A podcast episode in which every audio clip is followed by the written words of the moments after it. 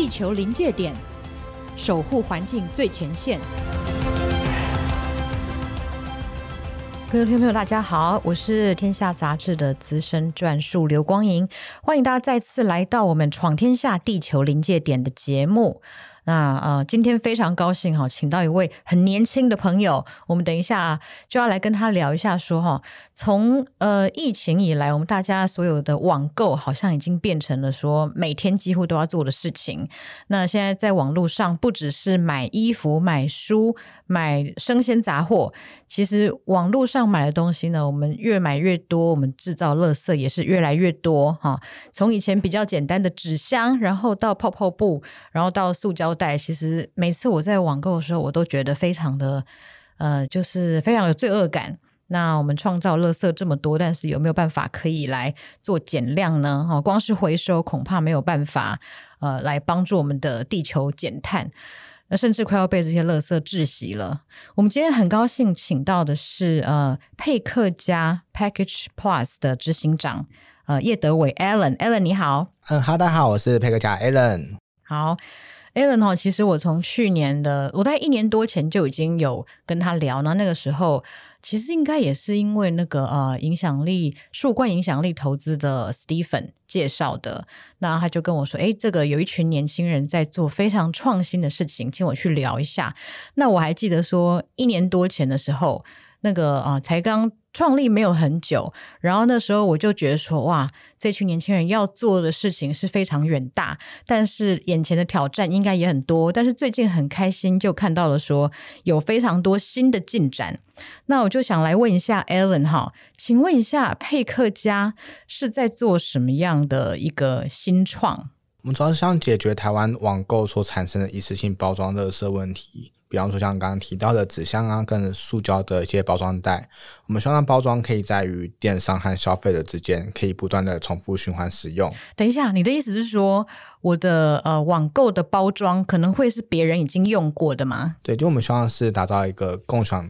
共享包装的的一个新的概念。OK，这个共享包装要要怎么做呢？首先，我们会把我们的包装用租赁的方式给电商做使用啊，因为是租赁的模式，所以价格其实不会比一般的纸箱还来得更贵，是差不多的这一个价格。然后在第二步，我们是让消费者还有网购的时候可以自己选择说我的产品要不要使用循环包装做出货，然后再来他收到货以后，就会到我们合作的超商去归还。去同时取得一些优惠，因为我们希望塑造的场景是，以前可能超商取货嘛，买一本书，你把书拿出来以后，直接把包装袋在超商门口直接做归还的动作，然后你带走的不是垃圾，而是你可能一些超商给你的优惠，让大家每个人都可以方便去做环保。哦，对，然后最后我们再通过这些连锁业或是我们自己的物流系统，把这些包装回收回来，我们会做清洁跟整理，再回到下一个电商手上，那可以不断的循环下去。哇，这个。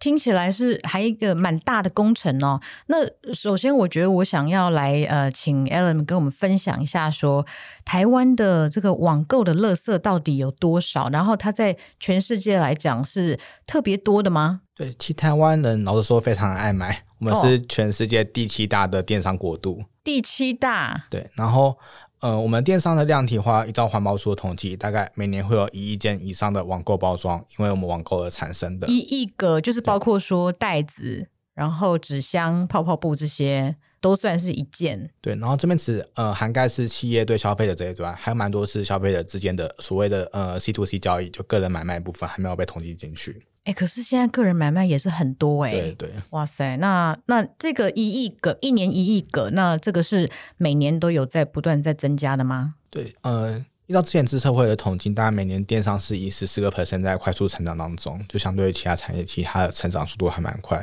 尤其在疫情的状况下，我们的电商也是大家可能生活中已经离不开它了。嗯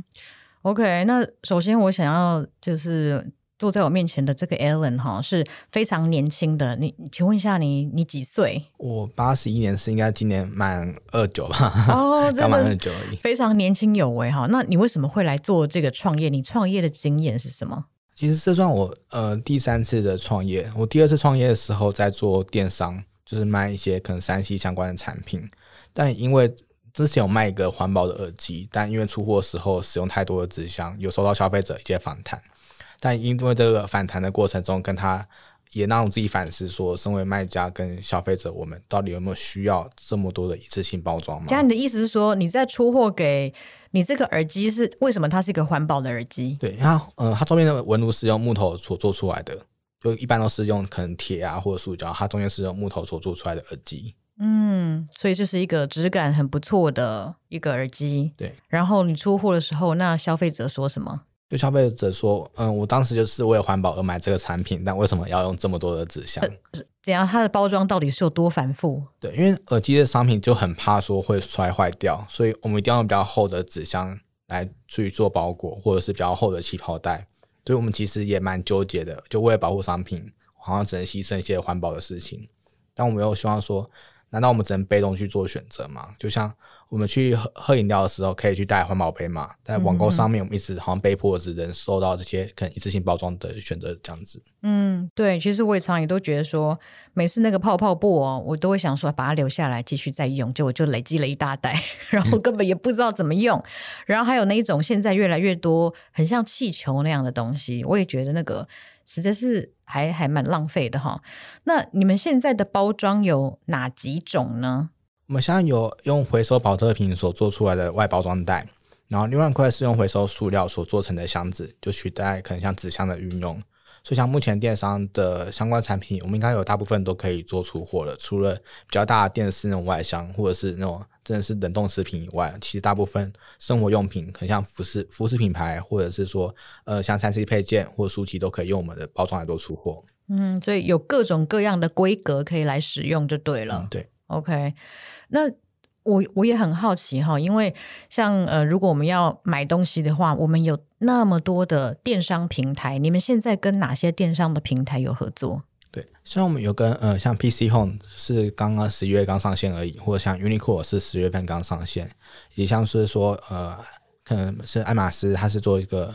呃美妆相关用品的，或像台塑购网是做企业内部的员购网，其实有蛮多各种不同领域的。呃，电商领域都是蛮支持着永续这样的的一个理念。嗯，那我觉得真的也很不容易哦，因为佩克家你们是一个新创的公司，是当初是怎么样去找到跟 PC Home、跟 Uniqlo 这边的合作？对，其实呃这部分还蛮感谢环保署那边的帮忙，就环保署有嗯号召各大业者。然后请业者说，看有没有机会是在网购上面有一些新的可能性，所以有包含成立网购的包装减量联盟啊等等。然后我们有机会跟他们有一些呃讨论的过程中，去不断的优化我们模式，到符合他们的需求，才可以后续上线给大家消费者做使用。嗯。所以说，佩克家现在跟 PC Home 的合作，那是我在 PC Home 买所有的东西，我都可以选择循环包装出货吗？它还是会考虑到商品体积的问题，所以像 PC 后的前呃前台会去判断说，你今天买的商品是不是使用循环包装的呃尺寸去做出货。如果是的话，它会在页面上显示说你有没有意愿使用循环包装出货呢？然后当你勾选了按钮之后，他们的出货端会判断说，它现在实体产品真的是不是使用循环包装做出货。如果是的话，你就会收到使用循环包装所出货的产品。对呀，所以我我买的这一个东西啊是。要怎么样的尺寸，或是怎么样符合怎么样特性，它才可以使用循环包装出货？对，可能是像是书籍啊，或者是一些比较小的，可能化妆品啊，或保养品等等的。那如果体积太大，可能超过呃四十公分乘四十公分这种立体体积的话，就可能比较难用这个循环箱做出货了。哦，所以意思就是说，如果我买书，然后我买一些比较小的东西，像是可能买一个皮夹。那可能就会是可以选用循环包装，可是如果我是买冰箱或除湿机，就可能不行。对对，哦，是这样子。OK，那我在听到这个新的商业模式的时候，也不禁要来问一下，说这个成本的。这个分摊是是怎么样的？就是因为你们在这些物流的配送啊，就是把这些袋子收回来，然后再做清洗，然后再拿到物流的这个仓储的的这一边去，也是需要很多的这个成本。这个部分你们是是怎么样？那那这是谁要来出呢？那难难难道是说消费者他如果选择了这个循环包装，他可能要多付几块钱的这些清洁跟物流费用吗？对，我们目前的收费模式有分为租赁跟买断。买断就像 Uniqlo 的案例是，他跟我们买断一批包装，假如这些包装有被消费者一直不断重复使用的话，其他摊提下来，每次的使用费或许会比一般的一次性包装还来得更便宜。哦哦，是这样子。哦、然后另外一块就是租赁的机制，租赁的话就是大家一起共享这个一次性包装，但它的原理也是一样。就当这包装越来越多人使用之后，他们的单次的成本会越来越降低。然后我们清洁的部分是委托呃一些可能像所谓的庇护工厂，就是请一些弱势族群去做清洁这块的一个动作，希望可以把更多社会议题跟我们的商业模式去做一些结合。然后这个部分的话，对于可能企业的话可以去做可能 ESG 的赞助啊，或者是让电商里面有更多的资讯可以去对于他们诉求他们品牌的理念。OK。这个听起来真的是还蛮辛苦的哦，但但是其实我我最好奇的是，你们一开始是怎么样说服啊 PC Home 这么大的电商来跟你们合作？那那中间我相信呃，他们公这公司这么大，他一定也有一些疑虑。那你们是怎么样去面对这些挑战？对，其实像我们最核心的挑战，一直都是呃，电商跟通之间算鸡生蛋蛋生鸡的问题。就电商其实很希望自由的模式去呃提高对消费者的品牌形象啊，或降低他们成本，但他们会看说到底现在目前的归还据点够不够多？但反过来归还据点也看说，如果它开放成为我们归还站，可能像超商啊，如果有归还站以后，到底有没有电商愿意加入去让消费者去归还？所以，针对于像 PC Home 部分的话，其实我们前面起码感谢各大超商愿意支持这个理念。比如方说像 Seven 啊或全家有加入我们，成为我们归还站，让可能 PC Home 比较相信我们有机会给消费者一个很方便的归还方式。嗯，我之前好像在一个餐厅哦，叫欧叉叉，就有看到有配客家的归还点。然后，但是我其实，在那边用餐的时候还，还呃。呃，还没有机会看到有人去归还呢。那现在你们有没有发现说，在哪一些归还点，呃，是是最热门的？其实，呃，对消费者来讲，其实是越便利越好嘛。就可能离呃他们住家的地方比较近，或者像蛮多是在呃学区的部分，可能学校学生，因为我们在归还的时候有些优惠嘛，所以可能刚好午餐的时候要去吃这家店，就顺便去归还，同时换一些优惠。所以其实像便利性啊跟优惠的一些程度的差别。OK，所以说这个店家如果我加入成为归还点的话，我可能还可以呃吸引到更多的客人，可以这样子。对对对。那你刚刚也讲到说跟 Uniqlo 哈是为什么会能够呃找到 Uniqlo 这样的合作伙伴呢？其实像 Uniqlo 总部一直都很致力于一直致力于永续相关的一些指标嘛，然后其实以包装这部分的话，一直都是 Uniqlo 很想要解决的问题。然后，其实我们跟他沟通的点就是，以 Uniqlo 的安的出货模式的话，哪一个部分是我们可以最快去协助他们做解解决的？然后目前我们找到的模式是，Uniqlo 出货有一块是呃店取的部分，就可能 Uniqlo 的西门店去做取货的时候，那个外包装我们有机会可以采用我们包装袋，但是在当下消费者收到货的时候，直接把包装收回去，就不会让它变成是还要去外面去做归还啊等等的。用这模式可以创造他们百分之百的归还率，因为是由呃店员当下去做控管的。哦，所以它是发生的那一个接触点是在，如果我是在网络上购买，然后店取的话，就可以直接归还。那如果说我是送到我家里来的话，那我就要再拿去店里面归还。对对，但这部分的话，我们现在是先跟 Uniqlo 用店取方式合作，但他们店取量其实也蛮庞大的。哦，是啊，哎，为什么有这么多人喜欢电取啊？对，因为可能电取方面的话，有些不同的折扣诱因啊，或者是运费上的一些折扣。哦，OK，那果然我是比较少去 Uniqlo 买东西啊，我都不知道说有一些这些新的模式。那现在在 Uniqlo 已经呃大概也是有呃上线一个多月了，目前大家的反馈怎么样呢？对，包括像 Uniqlo 针对他们消费者的一些回馈都是还蛮正面的。因为其实，呃，相信还蛮多消费者都蛮支持说永续跟环保的理念，所以其实消费者都蛮认同这件事情的。以及说 Uniqlo 有发布这样消息在他们的粉丝专业，目前得到的成效啊，包含是说消费者分享数或者是回馈的一些留言，都是还蛮正面，希望这件事情可以一直往下去做推行的。嗯嗯，而且我我我觉得说，好像 Uniqlo 的很多的呃消费者也是比较偏向年轻。所以就是在这方面，他们可能也也觉得说，哎，可以支持环保的理念。嗯，对啊，是。那刚刚还有提到说，是不是有跟呃其他的一些服饰的店家合作？这个部分的话，呃，你们又又是怎么样找到合作的对象？对，嗯、呃，其实像我们的包装袋，其实最适合去做服饰的出货做使用，因为服饰相对不会有一些可能摔到之类的问题，然后体积也相对好，比较好去做回收。所以，我们像是有之前其实因为蛮多的服饰品牌就开始去主打所谓永续议题，嗯哼所以像我们有跟一些做二手回收衣的厂商啊，或者是宝特瓶沙的厂商去做合作，希望把我们的呃服务里服务的呃环保服务跟他们的品牌理念去做一些结合。嗯，OK，好。那刚才讲到都是电商平台哦。如果说是一般个人的卖家的话，像是呃虾皮的个人卖家，或是 P C M 个人卖家的话，他们也是有机会可以使用到循环包装袋的吗？对，嗯，这部分我们还在研讨当中，因为它主要会有一个问题点是，怎么样让个人卖家可以方便的取得这些包装。因为可能个人卖家他一个月出货数可能不到五十件，但如果是要特地寄给他们的话，他们可能因为运费考量上不会去接受，所以我们现在还在跟几家的门市讨论有没有方便可以给消费者一个取货包装的一个取货点。嗯，哇，这个我觉得这个网购的包装哦，其实真的是每个人一定都会去接触到，但是的确也是一个相当大的问题。那我们现在在中间先休息一下，稍后回来听更多的故事。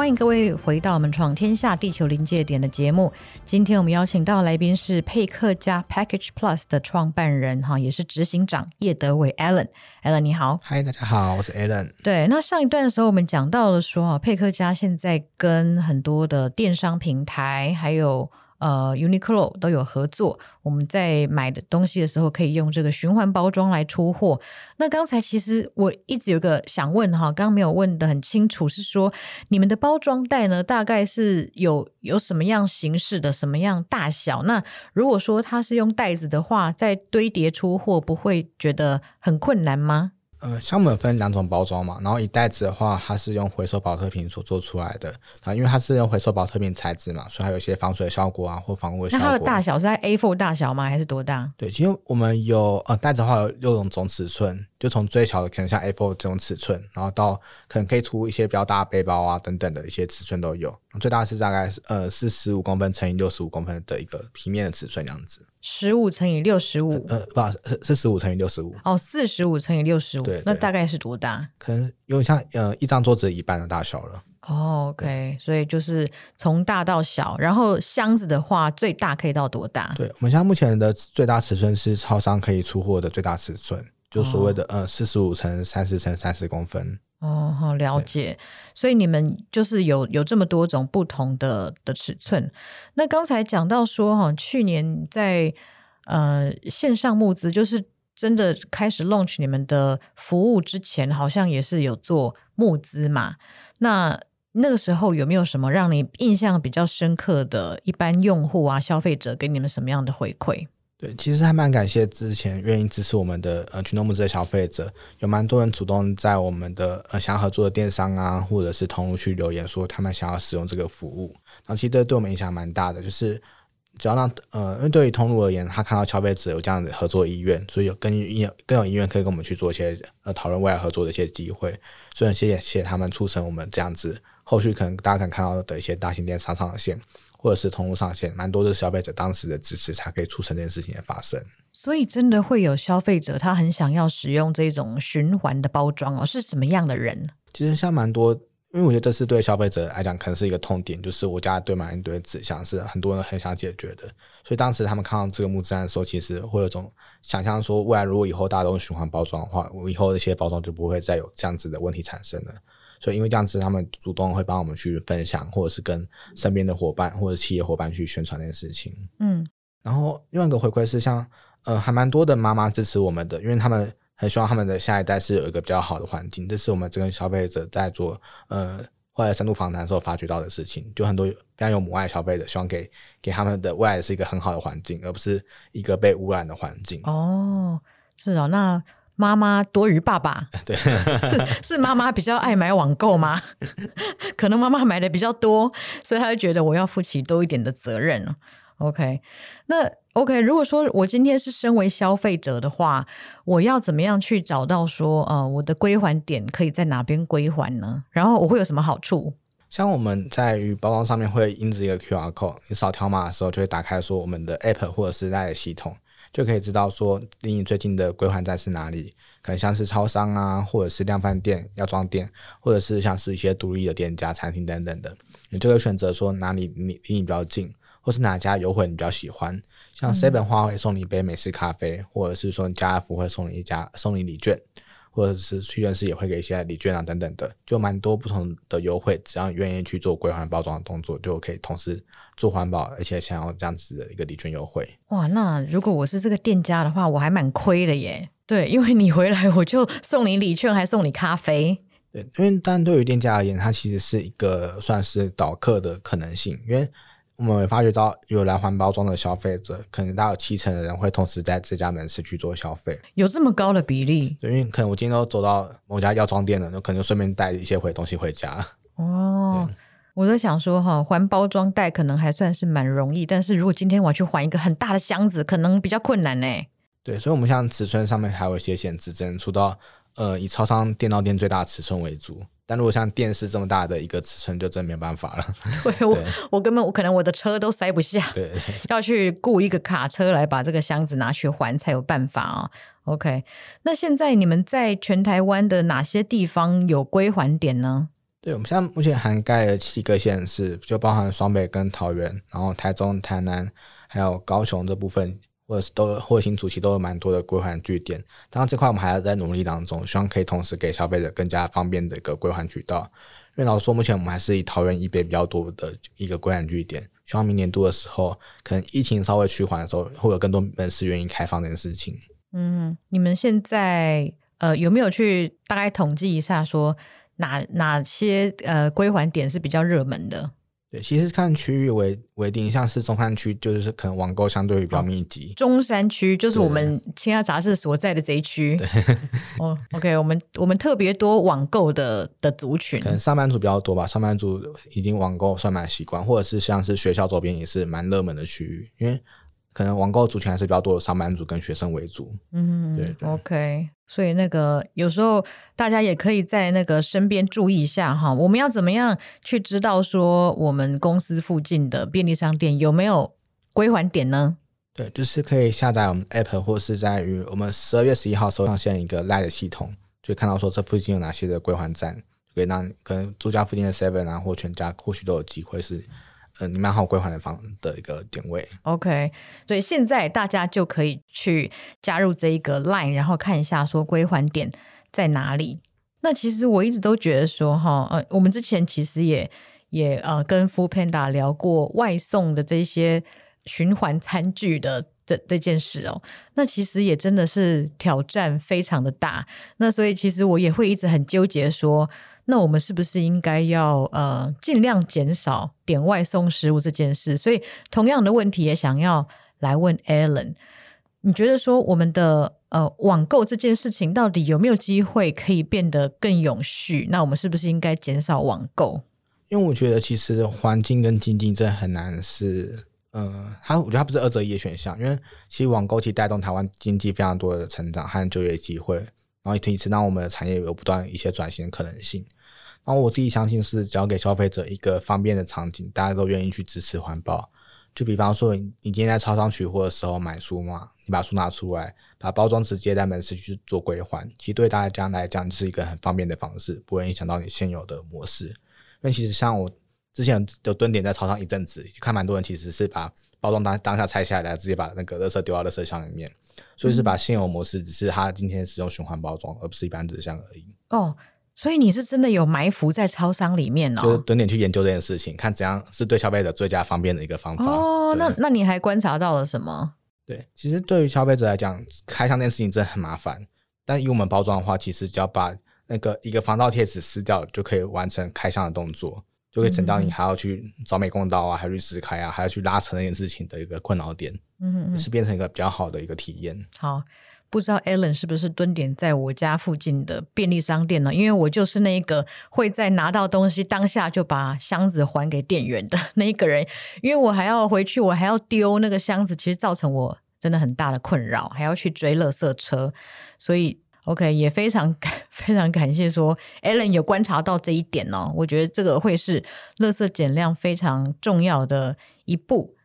那其实前阵子还看到说你们有一个新的募资案上线，然后这这个就不是网购，而是跟实体商店有关。你要不要可以可以分享一下？对，就我们很希望把台湾打造成是一个任何包装都可以循环的一个国家，就包含是网购的部分，或者是外送的包装袋。或者是说实体门市购物的时候，如果忘记带购物袋，或真的是买太多的一些状况下，我都可以去很方便的去租借购物袋，然后以后再去做归还的动作，那它可以不断的循环下去。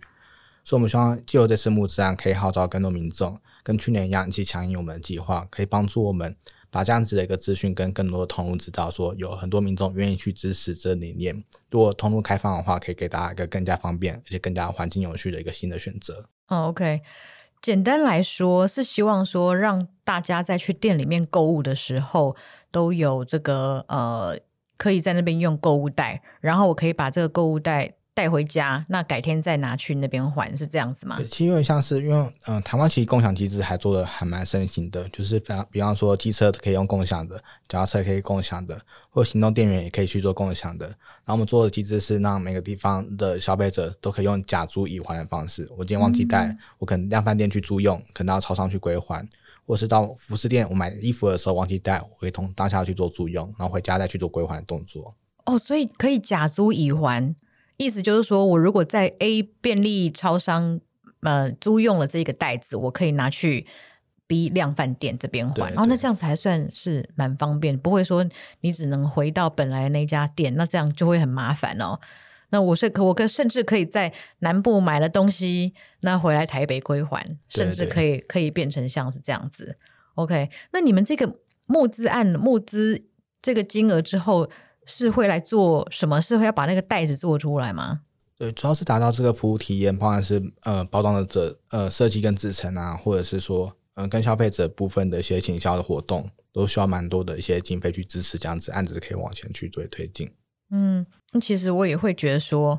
天下杂志哈，我们也是有那个杂志的寄送袋，我其实常常都觉得说，那个那个袋子。也是蛮可惜的，所以今天哈发挥一下想象力，假设说如果佩克家可以跟天下杂志这边合作，那我们来寄送杂志，你觉得这是不是一件可行的事情？对，非常希望有机会可以这样可合作，因为像天下杂志的读者啊，嗯、或者是听众，都是对环境有意思，呃，非常有意思的一个呃族群样子。嗯，OK，好，我们等一下马上就来跟那个我们的呃同仁 讨论一下这件事情哈。那那像你你自己的话，你的网购呃，如果说你是透过这个循环包装的话，你自己的体验会是怎么样？你有自己去假装神秘客用过一下你们家的的服务吗？对，其实呃，这件事情我们公司的员工常常都要自己去买东西，然后去看看那体验的状况怎么样。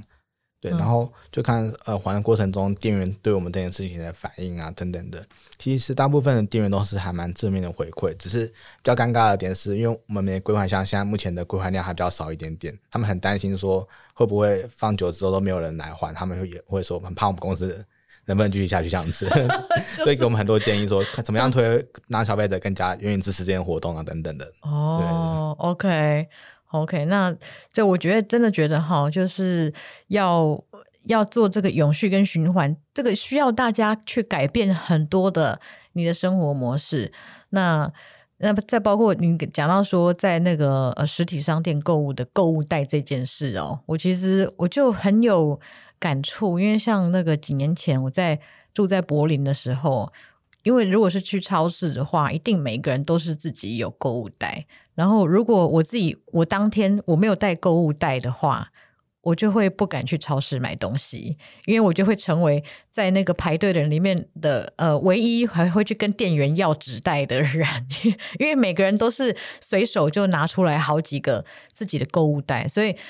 我觉得，当这个要成为你的生活方式的时候，才会真的做到永续。对，我们也希望说，因为我们主打是把日常跟永续去做结合在一起，然后从购物袋出发，包含是线上跟线下都有机会去参与永续的行动。是，那你们有没有去呃算到说你们最远大的目标？假设说，如果台湾的所有的这一些网购的袋子以及呃购物袋都可以做循环的话，一年可以省下多少个外包装袋？对，嗯，其实我们主要会由消费者的角度做出发，就回归到我们的创始理念，是希望让每个消费者都有一个选择环保的权利。